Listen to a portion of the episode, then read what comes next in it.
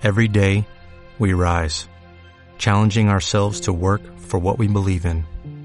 At U.S. Border Patrol, protecting our borders is more than a job, it's a calling. Agents answer the call, working together to keep our country and communities safe. If you're ready for a new mission, join U.S. Border Patrol and go beyond. Learn more at cbp.gov/careers. Bueno, pues ya tenemos al otro lado a nuestro compañero Antonio de, de Orden de Batalla. Buenas noches, Antonio. Hola, buenas noches. ¿Qué tal? Tú es el primer día que hablas con nosotros, ¿no, Antonio? Sí, el primero. Bueno, ¿y de qué nos quieres hablar este, este, este domingo? Bueno, pues siguiendo un poco la tónica que hemos tenido estos bromas anteriores, pues hablar un- de algo relacionado con una película. Sí. Eh, en este caso la película de Bat 21, no sé si la conoceréis. Sí. de Jim Hackman. La- de Jim Hackman y de Danny Glover, ¿no? Eh, efectivamente, sí. Sí. Y Venga, bueno, cuéntanos. Y bueno, para... Sí, ponnos en situación lo primero. ¿Eh? Que nos pongas en situación. Bueno, para, para empezar, bueno, un poquillo voy a poner un poquito una reseña un poquito de lo que es el, el rescate en combate, Sí. lo que se como, no sé como el Combat Star o, o Y bueno, desde siempre ha habido la necesidad de, de rescatar a los pilotos a los pilotos derivados o, o- o que han caído por cualquier por cualquier Se incidencia. supone que tras las líneas enemigas o en general. en general En porque, general hay que recuperar al piloto, de acuerdo. efectivamente bueno siempre se puede pensar que bueno es lo correcto y es lo correcto para qué mentir Mm, eh, no se nos deja nadie atrás es de los nuestros etcétera pero, Pero es más por verdad, razones es económicas, más- ¿verdad? Es más por razones económicas, ¿no? efectivamente ¿Y eso? efectivamente Eso Es lo muy caro. ¿El dejar un piloto? No, eh, coger- ah, adiestrar un piloto. Adiestrar otro. Vale, vale, correcto. Ah, por eso solo. El, entrenamiento, el entrenamiento de un piloto está de una media entre 6 8 años de adiestramiento y, y millones, pues la verdad es que yo he buscado y no hay ninguna cifra. Sí, no te, lo va- no te lo van a No, contar. millones. Es claro, le sale, sale más económico, bueno, entre comillas. Interesa más rescatar esa inversión que formar un nuevo piloto y en tiempos de guerra más. Claro. De hecho, en- por como precedente en la Segunda Guerra Mundial, aunque no, te- aunque no esté muy relacionado con el rescate en combate, eh, pil- pilotos en, en la batalla de Inglaterra o en los últimos años del- de la guerra en Alemania, el problema siempre fueron los pilotos. Los aviones se podían reponer. Pues así, como te comento, así que eh, se priorizó que había que buscar las formas de rescatar a los, a los pilotos derivados. Eh, Sí. El boom lo, me- el boom lo metió el, el helicóptero. Hasta entonces, claro, hasta entonces era pues darte caminatas a pie hasta buscarlo. Y si estaba tras la línea enemiga, pues Olvídate. no había ya. muchas posibilidades de, de hacer algo sin arriesgar a, a tus propios hombres. En la Primera Guerra Mundial, cuando los pilotos conseguían aterrizar, eh, no, mm, supuestamente no tenían que dispararles una vez que estaban en tierra, ¿no? ¿No fue el varón rojo aquel el primero que mató pilotos estando en tierra? No, a ver, en la Primera Guerra Mundial ese tipo de comportamientos no se estilaba. Era Pero una no especie sé de caballeros medievales del aire. Pero yo creo leer que, que fue el, el mítico piloto este que le llamaban el varón rojo, el que, el que mató a algún piloto fuera del avión ya en tierra. No, no, no, no. No, no, no. Vale, pues bueno, Antonio te puede contar más no, que es un aerotransformado. La verdad es que no, no recuerdo, pero tampoco. La verdad es que luego, si te pones a, a indagar, y bueno, sobre todo ya más adelante, los siguientes años, eh, la caballerosidad en el aire queda, queda en, en anécdotas. Pero vamos, eh, allí cuando un piloto, que aparte, eh, en la Primera Guerra Mundial, eh, los paracaídas hasta los últimos años de guerra no, no era algo que usaban mucho porque pesaban. Se salvaban Sí, pocos. Aterrizaban donde podían y, y si podían llegar a líneas amigas andando, bien, si no, Hasta luego, Lucas. Hasta que termine la guerra. Así que bueno, los pilotos, pues bueno, para, para aguantar hasta que son rescatados, pues eh, llevan lo que es, suelen llevar un chaleco con un kit de supervivencia, que a veces lo complementan con un, con un kit de supervivencia en el asiento eyector o en el, o en el paracaídas. Y bueno, esto es lo, lo típico, es decir, el- lo que son los kits de supervivencia, pues un poquillo el que haya indagado sobre temas, pues son cosas en general bastante repetitivas, ¿no? Así que, por ejemplo, lo que suelen llevar pues son rayos de supervivencia, eh, radiobalizas, eh, los kits médicos con vendas, analgésicos, para torniquetes, estimulantes. Eh, Drogas, llevan drogas. Sí, sí. Claro. Eran drogas. Eh, también píldoras para, eh, para dormir, supongo, claro, por analgésicos para el dolor, por si se rompen algo. También eh, pues, eh, alimentos concentrados para aguantar lo que puedan. Eh, material para hacer fuego, las típicas cerillas impermeables o, o el mecho de magnesio. y materiales para hacerse ver, como son los espejos de señales o bengalas. Luego también tintes para el agua. ¿Tinte? ¿Tinte para el agua? mar, eh, sí, sí, tintes para el agua. La verdad es que esto parece una tontería, pero realmente es muy útil porque buscar a una persona que está flotando en mitad del mar, Ah, claro. vale, vale, claro. exacto, es un tinte normalmente de un color chillón, Ujú. ¿m? pues para que se les pueda localizar. Vamos, como cuando te meas en la piscina. Eh, sí, sí, efectivamente. Y como la, como la película de Torrente, sí. Le, le- le han hecho un producto químico, pa. Para darle... Que dado, igual que yo. Sigue, sigue, Luego Antonio. también, pues, eh, herramientas para supervivencia en, en lo que es en, a la intemperie, es decir... eh, de armamento? ¿Llevan algo de armamento? Famosa navaja multiusos, Sí. anzuelos, mm, brújula. ¿Y armamento? bueno, aparte- Perdona, Antonio, ¿llevan algún tipo de arma? Eh, sí, suelen llevar, suelen llevar a lo mejor un arma personal, lo que es una pistola o un Sí. revólver. Pero eh, normalmente, pues, más que nada para darse autoconfianza. De Mm. hecho, algunos instructores decían que cuando se les da el curso de supervivencia, alguno más, que más de uno está pensando que la pistola es para pegarse un tiro. Porque realmente, claro, eh, Sí. queda muy bonito en las películas, pero un piloto derribado cuando ve dos camiones llenos de tíos armados con, con fusiles que van a buscarle, pues con la pistola tiene pocas, Poco que pocas hacer. de enfrentarse a ellos. Sí. Y además llevarán poca munición también. Es que pueden llevar un par de cargadores. Sí, sí, sí, sí, sí, exacto. Si, si su arma es el avión y ya sin ella está, está bastante Y, jodido. y una pregunta, Antonio, el kit que llevan esto supongo que variará según el entorno en el que van a combatir, ¿no? O sea, no es lo mismo llevar un kit para el desierto que para, por ejemplo, la tundra siberiana. Efectivamente, hay que, hay que adaptarlo. Aparte, no lo, no lo he dicho, pero vamos, da igual. el- este chaleco de supervivencia también es, es inflable para cuando caen en agua. Y, y, por ejemplo, sí, por ejemplo, si son operaciones navales, pues sí, llevan también repelente antitiburones. Oh. Aunque, aunque por lo que leo, aunque yo por lo que he leído, no, a día de hoy no se ha conseguido todavía nada, nada muy fiable en ese campo. Sí, los tiburones me parece que, que, les hace poco eso. Y bueno, luego los pilotos reciben una- un tipo de instrucción que los americanos llaman el, el CERE, que es, eh, es, eh, la abreviación de sobrevivir, evadir, eh, resistir y escapar. Que básicamente es eso, sobrevivir en, el, en, el- en la naturaleza hasta que llegue el equipo de rescate, evadir la captura, eh, y luego está el- el- la otra parte está enfocada a si son capturados, pues resistir y resistir y, y Vamos, lo, lo que es el típico trato de prisioneros que se hace en las fuerzas especiales. Efectivamente, sí. Más cositas. Normalmente cuando el piloto es eh, localizado, cuando da, da su posición y es localizado, pues, bueno, se, se hace un despliegue aéreo para sacarlo allí. Sí. Que bueno, hoy día con las circunstancias y los conflictos asimétricos que estamos, pues bueno, hay algunas cosas que sobran. Porque, por ejemplo, según los manuales, pues es aviones de combate de superioridad aérea y aviones de supresión de defensa antiaérea, pero vamos, esto ahora mismo en Afganistán y en sitios de estos, pues la verdad es que poco van a, Claro, porque eso es guerrilla urbana. Efectivamente. Aquí Bueno, hay una película, la de Black House derribado, que tiran un helicóptero en medio de una ciudad. Tiran dos. Uno o dos. Y también Pues tienen que ir a pues- rescatarlos, ¿no? Sí, sí, ¿También sí, nos pues serviría como ejemplo? ¿Dime? ¿Nos serviría también como ejemplo? Pues la verdad es que no, porque realmente como eh, en este sentido la extracción la extracción aérea, pues la verdad es que no no se no se aprobó porque estaban los, los tripulantes atrapados en el helicóptero. Hmm. De hecho, eh, ahora que lo mencionas, este por ejemplo es un, es un ejemplo de, de lo que es eh, los- las prioridades del rescate. Yo recuerdo en este caso, en este caso en concreto que para que cuando se decía que fue muy bonito no dejar a nadie atrás, eh, dijo un oficial que eso fue porque se vieron complicados por las circunstancias. Es decir, ellos llegaron al helicóptero y cuando quisieron sacar a los pilotos ya tenían a todos los somalíes de encima. Hmm. Eh, dijo un oficial que si hubiesen podido sacar a los heridos, se hubiesen largado de allí dejando a los que estaban muertos en el helicóptero. Claro.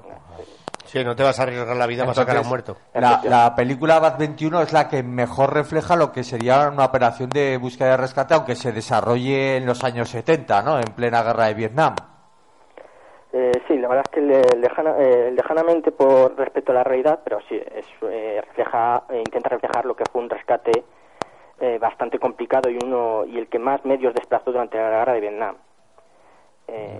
La de Bat 21 eh, está inspirada en, en el derribo del teniente coronel Ice Hambleton, que fue derribado el 2 de abril de 1972 eh, sobre la región de Guantry, en, al, al paralelo 17, al sur de la zona desmilitari- desmilitarizada. Eh, iba volando un avión de interferencia electrónica preparando el camino para unos bombarderos cuando fue, cuando fue abatido por un misil antiaéreo. Él consiguió salir, eh, el resto de su tripulación de cinco hombres, eh, desgraciadamente no, y cayó en una zona donde había bastante, bastante actividad enemiga. Eh, fue localizado, mientras caía en paracaídas, fue localizado por un avión de, de reconocimiento, bueno, un avión de control aéreo de combate, un FAC. Una especie de, de avionetilla, ¿no? Es lo que se ve en la película. Sí, un- una Cessna O2, que es un avión pues, que se utiliza entonces como controladores aéreos avanzados para dirigir ataques aéreos en zona. Pues eh, este piloto, que se llamaba Jankowski, la que no le, con ese nombre no le, no le situó la cara de Danny Glover. Tiene más nombre de ruso, ¿no?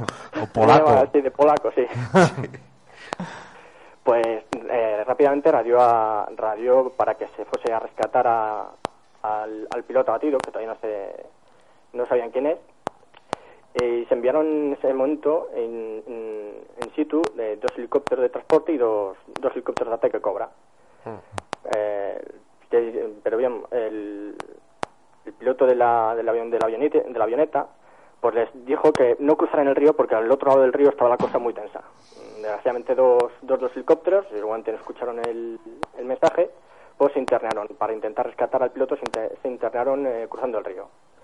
Eh, resultado, en cuanto cruzaron el río les empezaron a dar por todos lados y el helicóptero de transporte cayó, mm, eh, pereciendo todos menos el artillero y el helicóptero de ataque pues volvió volvió cojeando hasta hasta que el motor dijo hasta aquí hasta aquí he llegado y, tuvo que hacer un aterrizaje de emergencia y fueron fueron rescatados Joder, pues salió más caro, ¿eh? Rescatarlo. ¿Cuánta gente murió, pues, para rescatar a ese hombre?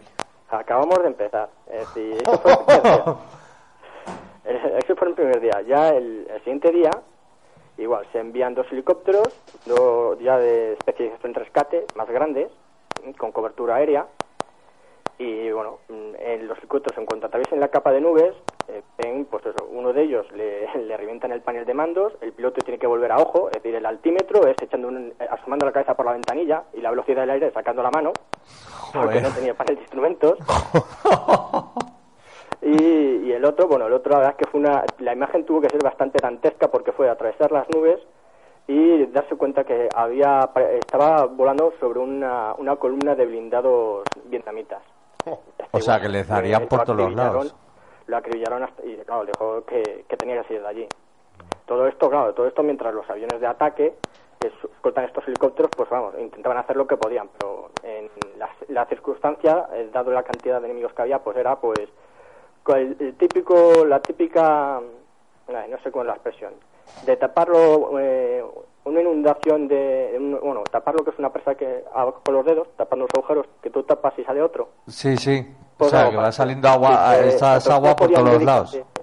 A ametrallar y a soltar bombas que, a la- que en otro lado les estaban dando por otro lado. Oye, y, a- y Antonio, una pregunta. ¿Y a los vietnamitas no les chocaría diciendo, pues, ¿cuánta gente están mandando estos? Digo, igual el que ha sido derribado va a ser un tío importante, ¿no? Efectivamente. Claro. Los vietnamitas la verdad es que se, se empezaron a dar cuenta de, de que bueno que se estaba poniendo mucho énfasis en rescatar ese piloto y empezaron a concentrar bastantes defensas antiaéreas. Y este piloto en cuestión, el teniente coronel Hamilton, que tenía 53 años, le quedaban, vamos, como tópico de película, le, queda- le quedaban nueve meses para jubilarse. Sí. Él había trabajado en el programa de, de misiles balísticos intercontinentales de los Estados Unidos. Es decir, era una persona que si hubiese caído en manos de los vietnamitas y por extensión de los rusos hubiese sido bastante sensible para la defensa, para los sistemas de, de misiles nucleares de, de los Estados Unidos. Ya, ya. O sea, que era un gacho importante. Era un tío preparado, ¿no? Sí, sí. Era un tío con bastantes conocimientos. Pero este gacho igual no estaba preparado, ¿no? Para lo que es sobrevivir en, en un entorno hostil o, o iba a la buena de Dios. No, iba, iba, iba, bueno, iba, iba preparado en la medida de lo posible, porque por ejemplo perdió bastantes eh, equipos de supervivencia y, y, de hecho estuvo sobreviviendo pues a base de robar comida o, eh, y de cultivos que encontró, encontró un cultivo, un platanar, estuvo comiendo plátanos. Joder. Pero entonces son, están súper preparados, ¿no? Pues como un francotirador o como, como- como una élite de, de, de- de un soldado. No tanto, ¿no? Tan- no, tanto no. No, tanto, no, no tanto. Se les, como- o sea, se les instruye para intentar sobrevivir en el... Pues eso, intentar sobrevivir en la naturaleza, pero eh, realmente, claro, el- la preparación física que tienen no es, no es la misma que la de un, un comando un, de fuerzas especiales. Claro, claro. Eso- Claro, no deja de ser un hombre de 53 años en medio de la selva, ¿no? Esa- bueno, de hecho no, no apostaban mucho por él, de- con el frío y ama- aparte se había dado un leñazo que, que tenía, eh, se vio afectadas algunas vértebras en la espalda decir, y, y rodeado de enemigos que más de una vez le pasaban a, a, a- a decenas de metros, el metido en, en agujeros y cruzando los dedos mientras escuchaba los aviones por encima Sí, sí. distraer a, a los vietnamitas. ¿Y el código este que emplean en la película que es de campos de golf, ¿es, ¿esto es real o es una Sí. invención? Exacto, es real. Ah, es real. ¿Y Bien, cómo, pues- funcio- cómo funciona e- ese sistema? Es que yo cuando vi la película tampoco me quedó muy claro, porque hablan del green, del... Pues yo la que también te digo, como no me, eh, yo lo del golf tampoco lo controlo, pues también ando, perdido. Ya, bueno, ¿no? Sí. Ahora, o sea, que- pero que, eh, o sea, esto partió de idea de él, ¿no? Lo de usar lo del golf. Esto partió, exacto, esto partió de, de la idea de él. Porque la verdad es que luego se tuvo que mover bastante, porque como digo, eh, ya en el, en el cuarto día, para- como os comento, eh, pues ya llegó, ese, fue el día, más- el día más negro de, de todas estas operaciones. Ya. Es decir, han- el día anterior eh, habían derribado, ah, derriban otro avión que está participando en las misiones de rescate y, y queda, y claro, ya son dos hombres a rescatar Claro. el, un, el copiloto, un, un copiloto llamado Mark Clark, mientras que su compañero, el piloto, había sido capturado. El, el 6 de abril, pues ya hacen, eh, ya por la mañana tempranito, eh, lanzan 42 ataques aéreos en la zona para intentar destruir las defensas vietnamitas y envían cuatro helicópteros pesados con, con seis aviones de escolta. Y en cuanto cruza el río, el, el primero de los helicópteros, para recoger a, uno de los aviadores, eh, pues lo mismo, le atacan, le empiezan a dar y, y el avión, pues, eh, se- perdón, el helicóptero se retira humeando hasta que se ve un fogonazo en el motor y, y cae a tierra. Estalla y, bueno, la- toda la tripulación de seis hombres eh, perece y, y el líder de la, de la operación de los, los aviones de escolta dice que, que se aborta la misión porque no es muy peligroso. Es decir, y todo esto a los ojos de, de Hambleton. Es decir, que O sea, él lo estaba Exacto. viendo. Exacto, él vi- y de hecho él lo dijo que tenía que salir de ahí simplemente por... Por la gente que había muerto. Efectivamente. Ujú. Aquel mazazo, pues ya la- a, los, a los mandos ya les empezó a escocer, decir, a ver, estamos eh, mandando eh, tripulaciones a, arriesgar la vida por un solo hombre. Eh, no pasaba desapercibido que el tío era tenía conocimientos importantes que había que, que preservar. Dejarla ahí no, se- iba a dejar. Vamos, que si hubiera sido cualquier otro piloto igual lo abandonar, ¿o qué? Pues es posible, o, o es posible. O seguramente lo hubiesen dicho, bueno, es que es que es dejarla ahí. Le hubieran dicho, búscate la vida, intenta... porque realmente, efectivamente, ahí realmente entra en juego lo que ha comentado de, de los campos de golf. Es decir, Ya cuando vieron que, que con aviones eh, y con helicópteros no se le podía extraer, pues eh, se, dije- se dijo que tenían que ellos intentar acercarse hacia líneas amigas y desde, y desde tierra pues enviaría una, una unidad, además, eh, curiosamente dirigida por un SEAL llamado eh, Thomas Norris, sin parentesco con Chuck Norris, que yo sepa. Sí. Era su primo. Pues para, lo- para hacer lo que hizo, desde luego tenía que tenerlos. tenía, tenía, tenía que ser familia. Pues este, en ese momento fue claro, cuando le dijeron el- eh, que tenía que acercarse hacia, hacia donde ellos decían, tenían que decir para que le recogiesen, y es cuando entraron en, el- en juego el código de, de los hoyos de golf para, distra- para que no, no se entrasen los dinamitas. A ver, me está copiando un colega nuestro que es el plano del campo en el que jugaba al golf. Por lo visto él se debía de conocer un campo de golf. Sí, pero el que lo buscaba no lo conoce. Claro. Pero, a ver, una cosa, estamos hablando del... eh, está el, el tal Thomas Norris este, ¿no? Pero este tío no sale en la película, ¿no? O sea, lo obvia, ¿no? La- Se centra la que más en... recuerde- que yo recuerde, la verdad es que he intentado ver la película para refrescarme, hace años que la vi, Sí. pero que yo recuerde, eh, a él le sacan en helicóptero, me parece, la Sí. película. Sí, sí. En la, en la historia real, el tipo este Norris eh, entró con cinco, cinco soldados survietnamitas eh, el, el día 8 de abril y consiguió rescatar al, al piloto de uno de los aviones de, que había sido derribado en las operaciones. Eh, luego, varios días más tarde, el día, el día 12, eh, él, el teniente Norris, Sí.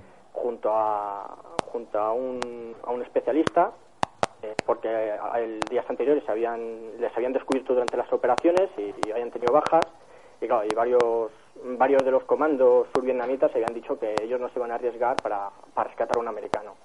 Ya.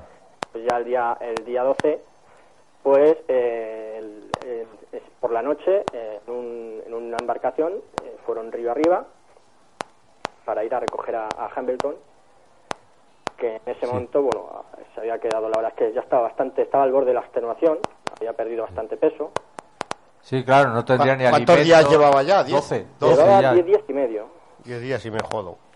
y había perdido 20 kilos. Sin be- do- dos, bah, dos días. Yo, bah. Tú do- diez días y medio sin comer, ¿no? No, do- dos sin beber cerveza. No me jodas. Sí, sí. continúa, continúa, Antonio.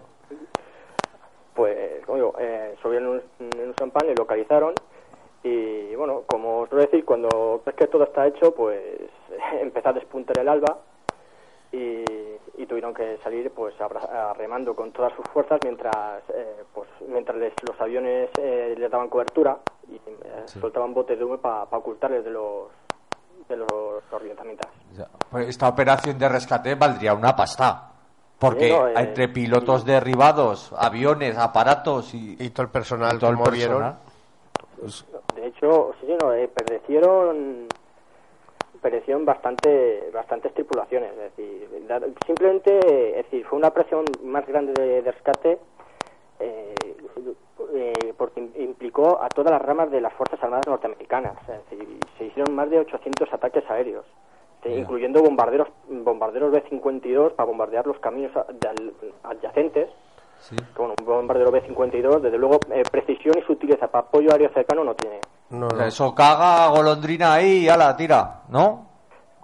Sí, sí, eso... Intentaron destrozar todo que había alrededor del, del Mendas, ¿no? Para poder Sí, llegar a él. es- Exacto, porque bueno, tampoco los norvietnamitas se quedaron atrás. Es decir, hay, hay pilotos que participaron que dijeron que, que las defensas antiaéreas con las que se habían enfrentado habían sido, vamos, más intensas que incluso en la, en la capital, de, en, la, en Hanoi. ¿Y aviación vietnamita no, no había o...? Sí había, pero dado que como los americanos tenían el control del aire, eran muy selectivos. Es decir, Ya. ellos eh, no solían lanzarse a la batalla así como así, si no veían alguna oportunidad clara de, de conseguir victorias y, y no sufrir grandes pérdidas. Eh, se- esto vendría igual, aprenderían la lección en Corea, ¿no? Posiblemente, ¿no? Y dijeron, coño, con los americanos aquí, con todo lo que sueltan, igual no tenemos ninguna oportunidad, ¿no? Sí, Sería... Sí, en general con los despliegues que, se, que consiguen hacer los americanos, pues claro, la fuerza era no, norvietnamita pues no podía que equipararse en números. Así Ya. que había que intentar preservar los, preservar los, Los pocos aparatos que tuvieran, ¿no? Porque tampoco tendrían muchos. Bueno, y resumiendo, a este señor lo, lo rescataron al final, Ya, le rescatan al final, pero como hemos dicho, unas pérdidas brutales, ¿no? brutales. Es decir, simplemente es decir, perdi- eh, perdiendo eh, do- dos helicópteros de rescate, eh, con un nueve muertos a bordo, un, un helicóptero de ataque, eh, dos aviones de, de control aéreo, luego otros entre 9 y 10 aviones, entre 9 y 20 aviones más habían, y helicópteros habían sido, habían sido tan dañados que fueron para desguace. Decir, en total les costaron 11, 11, 11, eh, 11 vidas más, más tres prisioneros de guerra, de los cuales uno de ellos, pues bueno, uno de ellos eh, murió en circunstancias poco claras. Pero bueno, luego el que ha organizado la, esto de rescate tampoco tendrá muy buena cara, ¿no? Muy buena cara. Pero dirá, a ver cómo explico yo ahora que sí, que hemos salvado a uno, No, hombre, pero... pero esas decisiones yo supongo que los tomará un man- los mandos superiores, ¿no? En esas circunstancias. Hay, hay que adaptarse y, e intentar la mejor, la mejor forma de rescatar al piloto al menor costo. Pero vamos, esto también es verdad que luego muchas veces a veces hay improvisación y, y- y fallos. ¿Y este ha sido el, ma- el más caro de, de la historia, digamos, o el que mejor documentado está? ¿O, Sí, o ha habido algún otro así? ah, es, es uno de los que están ma- mejor documentados. Porque la verdad es que como el despliegue fue, fue brutal, Mm, también posiblemente como digo, porque el piloto era quien era. Ya. Claro.